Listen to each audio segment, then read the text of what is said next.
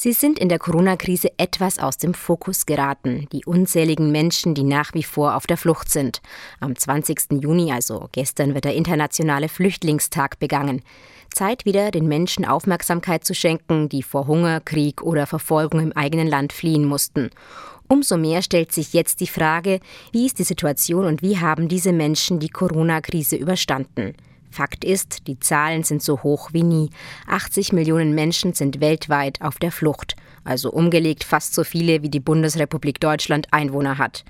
In den letzten Wochen sind sie trotzdem nahezu aus der öffentlichen Wahrnehmung verschwunden. Die Corona-Pandemie hat die Nachrichtenlage und den Alltag bestimmt. Da liegt aber auch schon ein Problem für die Geflüchteten. In großen Gemeinschaftsunterkünften leben die Menschen eng zusammen. Ein Schutz vor dem neuartigen Virus ist nicht gegeben. Im Landkreis Eichstätt gibt es derzeit aber vor allem dezentrale Unterkünfte. In der jetzigen Situation ein Vorteil, berichtet Angela Müller, Flüchtling und Integrationsberatung der Caritas. Wir haben nach wie vor im Landkreis Eichstätt keinen Fall in einer Asylunterkunft gehabt, aber selbst wenn, dann sind in diesen kleinen dezentralen Unterkünften die Auswirkungen Auswirkungen natürlich sehr viel schwächer. Es sind weniger Personen betroffen. Die Corona-Krise hat schwere Auswirkungen auf alle, auch und besonders auf Flüchtlinge. Plötzlich war niemand mehr da, der bei Behördengängen oder beim Ausfüllen von Anträgen oder Formularen half. Und die Kinder, die hätten auch Homeschooling machen sollen. Man muss sich vorstellen, dass auch in den dezentralen Unterkünften und noch mehr in den großen Unterkünften die Kinder auf sehr engem Raum leben.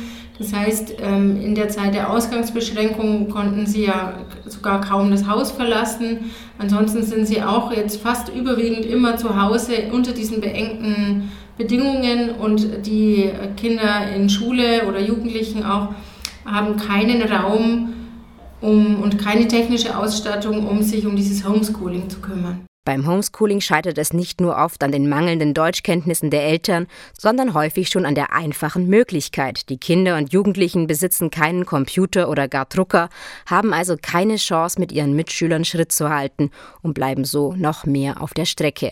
Abhilfe wurde versprochen, kam aber nicht an, berichtet Angela Müller. Die von der Bundesregierung versprochenen Zuschüsse konnten wir bisher nicht abrufen für die Betroffenen. Da hatte sich keine Stelle zuständig erklärt aber es fehlt auch an der technischen Grundausstattung.